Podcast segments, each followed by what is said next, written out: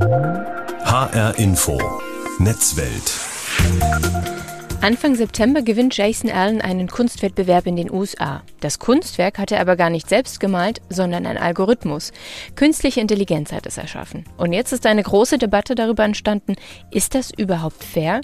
Wer sind eigentlich die Urheber von KI-Kunst? Und was machen KI-Werke langfristig mit der Kunstszene? Werden dadurch etwa kreative Jobs aussterben? Mein Name ist Julie Rutsch und diesen Fragen gehe ich jetzt auf den Grund in der H-Info Netzwelt. Schön, dass Sie mit dabei sind. Stellen Sie sich einmal folgendes Kunstwerk vor. Frauen in langen rot-weißen Gewändern. Diese stehen in einer Barockhalle und blicken durch ein großes kreisrundes Loch, wie ein riesiges Fenster aus einem Felsen geschlagen. Und hinter diesem Loch erscheint eine grelle, in Sonnenlicht getränkte Landschaft, wie eine Szene aus einem Science-Fiction-Epos. Die ganze Szenerie wirkt wie aus Pinselstrichen erschaffen. Aber das ist sie gar nicht.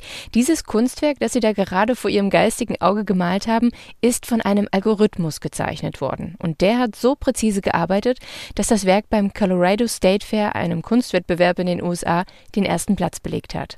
Das ist aber nicht das erste Werk, das mit Hilfe von künstlicher Intelligenz erschaffen wurde. KI-Kunst gibt es schon seit einigen Jahren und mittlerweile hat sich ein ganzer Hype um sogenannte Bildgeneratoren entwickelt, also KI-Systeme, die Bilder per Knopfdruck für uns erschaffen. Tatsächlich ist der Trend in diesem und im vergangenen Jahr erst so richtig explodiert. Aber wie entstehen KI-Kunstwerke überhaupt? Mit dieser Frage habe ich mich an Jan Eggers gewandt. Er ist mein Kollege aus dem HR-Info-Team und Spezialist in Sachen Datenjournalismus. Und er hat selbst schon KI-Bilder erstellt. Jan, wenn ich selbst KI-Kunst erschaffen möchte, wie funktioniert das? Ist das was, was super komplex ist, wofür ich Erfahrungen als IT-Expertin brauche oder kann ich das einfach so? Das ist sogar überraschend einfach. Letzten Endes alles, was du machen musst, ist, du musst dir ein Konto anlegen bei einer der Plattformen, die so einen Bildgenerator betreiben. Das ist unter anderem bei DALL-E2. Das ist das möglicherweise derzeit mächtigste.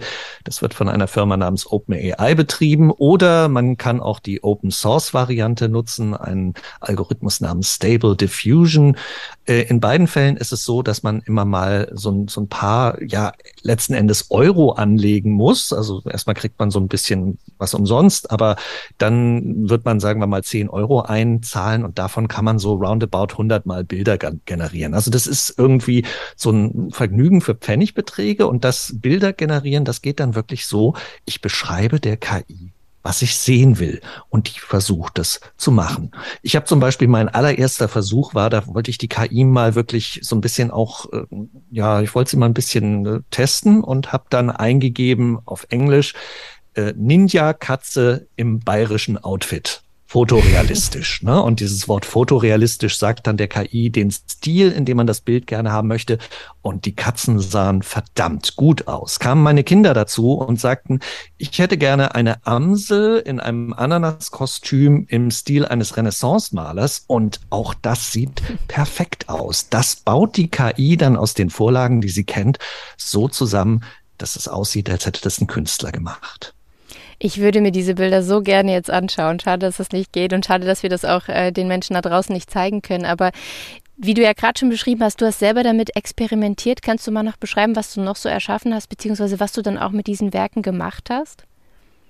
Ich habe zum Teil äh, mal untersucht, ob man sowas für Blogposts nehmen kann. Also wenn man äh, zum Beispiel irgendwie über was schreibt und dann braucht man ja oft so ein Genrebild. Ne? Wir kennen das auch von Nachrichtenartikeln irgendwie, wenn es um Medizin geht, dann braucht man halt ein Bild von einem Arzt.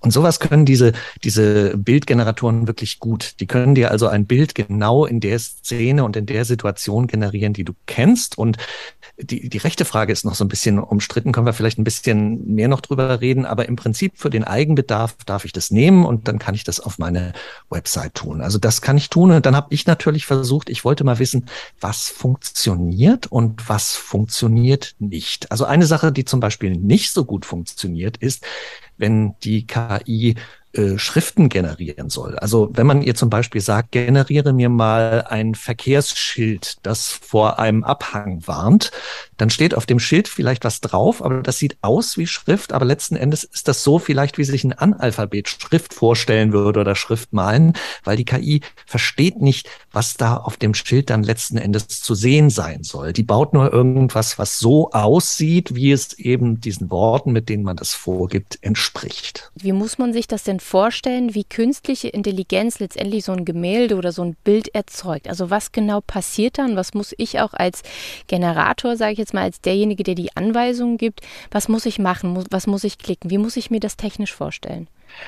Es läuft so, dass äh, da unten drunter sozusagen unter den Bildgeneratoren ein äh, Textverständnisalgorithmus läuft. Das ist so, es hat vor ein paar Jahren so ein bisschen eine technische Revolution gegeben in der KI. Da ist man auf eine neue Weise gekommen, in der man Maschinen sehr viel über Sprache beibringen kann. Diese sogenannten Transformatormodelle, die sind aber letzten Endes gar nichts anderes als große Geschwister der Algorithmen in unserem Handy. Wenn ich in mein Handy eintippe, ich komme komme heute, dann schlägt mir das Handy vor später. Und das ist nicht, weil es mich so besonders gut kennt, sondern einfach, weil das das wahrscheinlichste Wort ist. Und diese großen Sprachmodelle, die sind mit ganz, ganz viel Text gefüttert, mit kilometerweise Texten aus dem Internet und haben dann gelernt, sozusagen die statistisch wahrscheinlichsten Texte vorzuschlagen. Und so ähnlich ist das auch mit den Bildern. Man hat also diese Algorithmen mit wirklich Kilometern von Bildbänden gefüttert und den passenden Beschreibungen. Und dann haben die sozusagen gelernt zu assoziieren und vorherzusagen, was ist ein statistisch wahrscheinliches Bild, also in dem dann diese Worte und diese Stichpunkte vorkommen. Das heißt, diese vielen, vielen, vielen Trainingsdaten, die sind eigentlich das Geheimnis. Da steckt also unheimlich viel drin, was Menschen tatsächlich schon mal fotografiert oder gemalt oder erzeugt haben. Und daraus lernt eben die Maschine mit einem sehr komplexen System, was sind sozusagen richtige Bilder und was sind falsche Bilder. Wir haben es ja schon angesprochen, Bildgeneratoren. Letztendlich ist es ja so, Bildgeneratoren gibt es ja schon seit einigen Jahren. Die haben sich sich aber bis heute immer weiterentwickelt. Aktuell gibt es Programme, du hast es eben auch schon erwähnt, äh, Stable Diffusion. Das sind ja nicht mehr nur Generatoren, die in der Lage sind, Millionen von Daten aus dem englischsprachigen Raum zu nutzen, sondern mittlerweile auch auf anderen Sprachen, zum Beispiel Japanisch. Deswegen sehen wir aktuell auch viele Manga-Bilder, die durch KI erzeugt werden. Kannst du uns mal kurz sagen, wo stehen wir denn da aktuell? Also zu was sind Bildgeneratoren heute alles in der Lage? Also wenn es darum geht, ein Bild sozusagen zusammenzubauen, das was ich einem Grafiker sagen würde, ne, aus so mehr oder weniger ja, Standardelementen. Also baue mir ein Bild von einer Wohnung und dann einen Tisch rein und da steht eine Avocado, liegt auf dem Tisch in einer Schale und die Schale soll aus Holz sein und daneben sitzt eine Katze. Das kriegt der Algorithmus perfekt hin. Und zwar muss man sagen, inzwischen so perfekt, dass der Grafiker leider um sein Einkommen fürchten muss, weil diese Bildgeneratoren machen das natürlich schneller. Ne? Das ist das eine. Was die Bildgeneratoren tatsächlich noch nicht können, und das ist auch prinzipbedingt, das ist ja keine wirkliche Intelligenz. Die haben ja sozusagen nur gelernt, was ist wahrscheinlich ein sinnvolles Bild, aber das heißt nicht, dass sie wirklich ein Verständnis dafür haben, was ein sinnvolles Bild ist. Also wenn ich zu meinem Schild zurückgehe, ob ich eine Schrift in einem Bild oder eine, ein Bild in einer Schrift haben will. Das kann die KI nicht unterscheiden und wenn beides gleich häufig vorkommt, also dann äh, wird die KI mit, mit gleicher Wahrscheinlichkeit die beiden Kombinationsmöglichkeiten hinstellen. Dass Schrift in der Regel in einem Bild zu sehen ist und dass das unsere Sprache so vorgibt, das versteht die KI einfach noch nicht. Also wie man die Elemente richtig zusammenbaut, da vertut sie sich öfter mal. Manchmal haben diese Bilder auch so was ganz Geisterhaftes. Also da sehen dann, da fehlen dann irgendwie Teile beispielsweise äh, eines Gesichts oder, oder irgendwie die Gesichtszüge sind ungleichmäßig oder ähm, es werden dann plötzlich zum Beispiel äh, Musikinstrumente gezeigt, die aber irgendwie nicht stimmen, weil sie die falsche Anzahl von Seiten und Tasten haben. Also das ist zum Teil auch so ein bisschen so eine gespenstische Welt, aber so zum beim allerersten Hingucken sieht das immer verdammt gut und verdammt echt aus. Aber was KI trotzdem auch kann, ist, haben wir viel über Gemälde gesprochen, über Bilder. Aber letztendlich kann künstliche Intelligenz auch immer mehr Fotografien wirklich täuschend echt darstellen. Also es ist zum Beispiel auch so, das Cosmopolitan Magazin hat vor einigen Monaten das erste Titelcover mittels eines Algorithmus erzeugt und sie selbst sagen, dafür haben sie gerade mal 20 Sekunden gebraucht. Wenn KI solche Ergebnisse liefert, können wir dann überhaupt noch Kunst von Menschenhand oder echte Fotografie von künstlicher Intelligenz unterscheiden? Das ist ja immer schon schwierig. Je mehr wir Bildbearbeitung haben, desto mehr kommt die Wahrscheinlichkeit ran, dass das sozusagen die Pixel ein bisschen so zurechtgeschoben sind, wie wir sie dann sehen. Da müssen wir uns dann letzten Endes auf die Geschichte des Bildes stützen, um das wirklich zu wissen. Aber es stimmt schon, KI kann inzwischen Bilder generieren, die von menschlichen Fotografien wirklich dann auch praktisch nicht mehr zu unterscheiden sind. Der nächste Schritt, das sage ich jetzt mal voraus, sind dann neben den Fotos auch die Filme, dass man so ganze Filmsequenzen generieren kann. Das ist ja eigentlich nichts anderes als viele Bilder, die sich immer nur ein bisschen unterscheiden voneinander. Und äh, das ist dann schon, also die, die Frage, was ist echt und was ist mit vergleichsweise überschaubarem Aufwand von einer KI produziert, die wird immer schwerer zu beantworten sein. Eins allerdings möchte ich dann doch noch anmerken, dass viele von diesen Bildern, die wir sehen, die wir so als Erfolgsgeschichte präsentiert kriegen, und du hast das Cosmopolitan-Titelbild erwähnt, ja, die sind in 20 Sekunden generiert. Aber dann kommt noch ein entscheidender Schritt dazu. Die KI generiert immer zu einer, einem sogenannten Prompt, also zu so einem Beschreibungssatz, mehrere Varianten. Und dann kommt ein Mensch und sucht das aus, was seinen Vorstellungen am besten passt. Und nur durch diesen Schritt, dass der Mensch nachher sagt, ja, stimmt schon, wird es dann richtig gut. Letztendlich ist es aber so, du hast es schon angesprochen, alles das, was die KI ausspuckt, gab es ja bereits schon, nur nicht in der Kombination. Letztendlich ist es ja so, es kommen Millionen Daten daher, die, mit denen die KI gefüttert wird und die KI abstrahiert dann etwas Neues daraus. Was ich mich dann frage, ist, wer sind dann letztendlich die Urheber dessen, was dort am Ende rauskommt? Also zum Beispiel die Bilder, die du mit deinen Kindern kreiert hast. Wer ist dann der Urheber dessen? Letztendlich saßt du ja dort mit deinen Kindern und ihr habt euch das überlegt.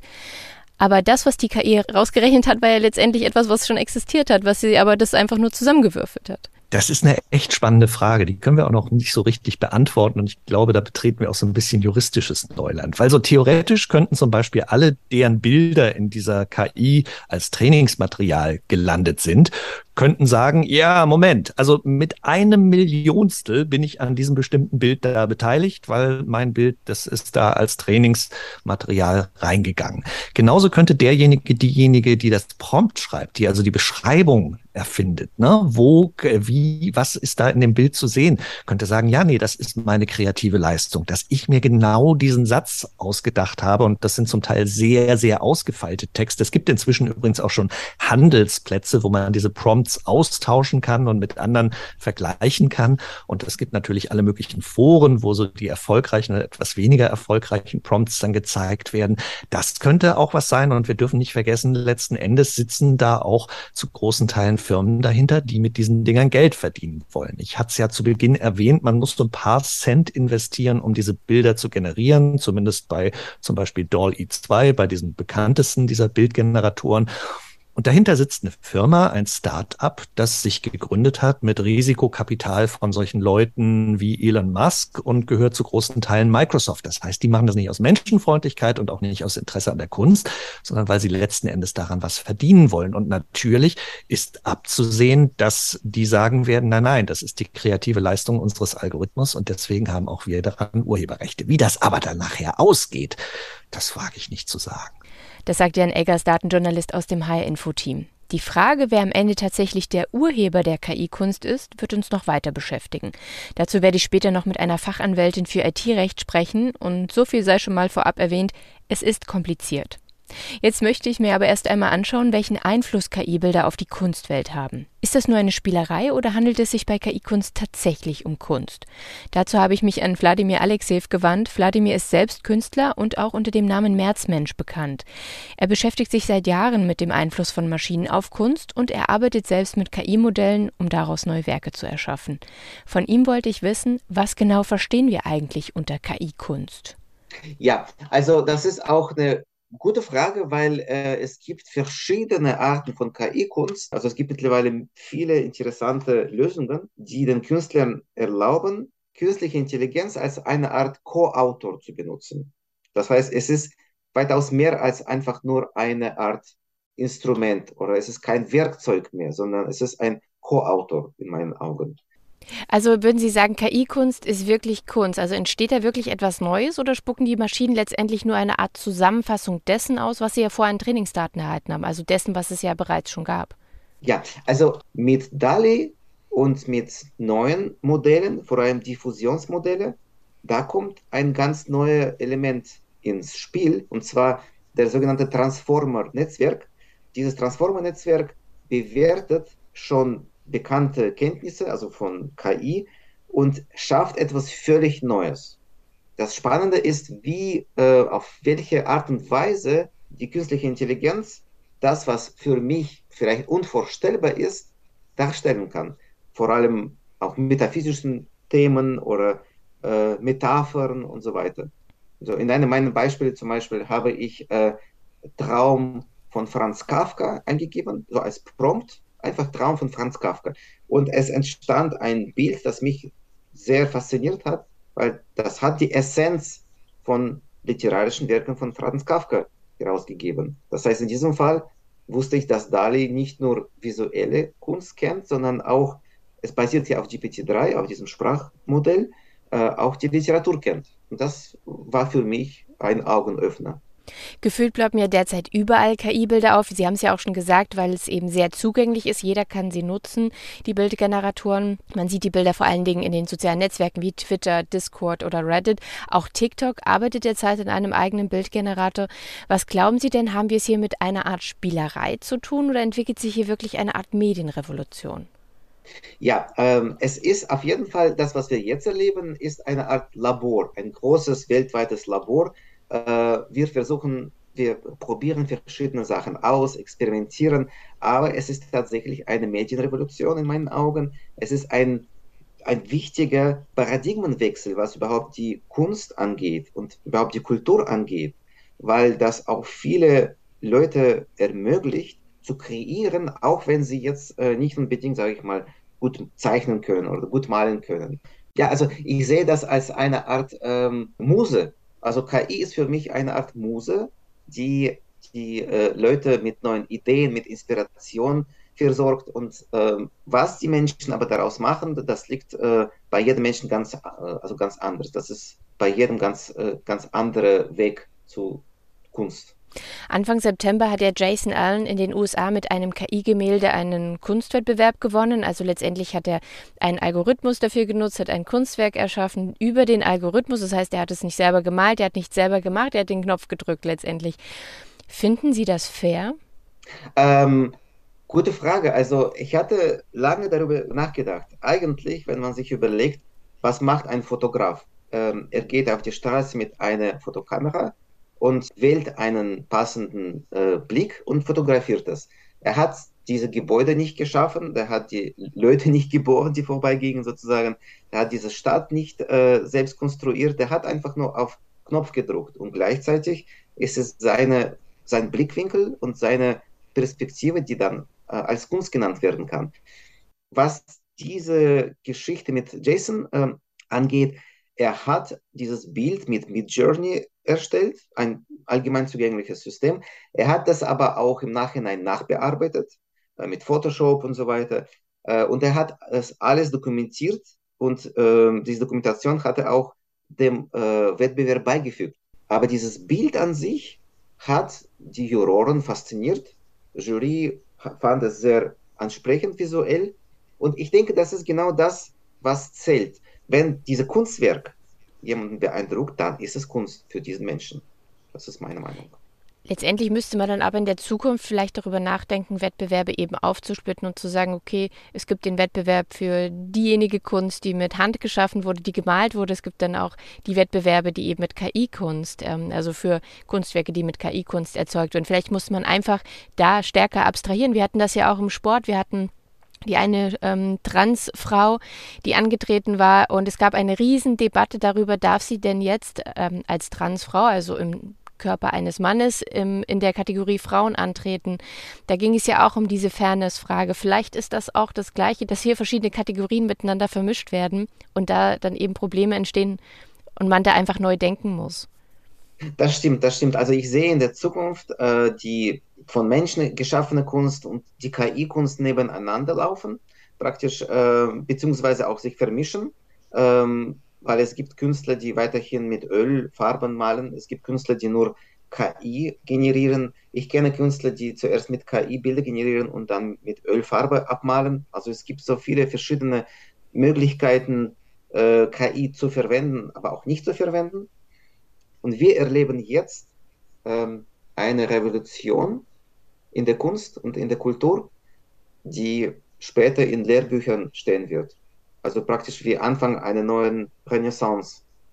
Das ist uns vielleicht nicht bewusst, aber das ist wirklich äh, der Moment, also diese Jahre, ich würde vielleicht fast sagen 2021, 2022, sind die Jahre, die dann später in die Geschichte eingehen als die neue Epoche der Kunst.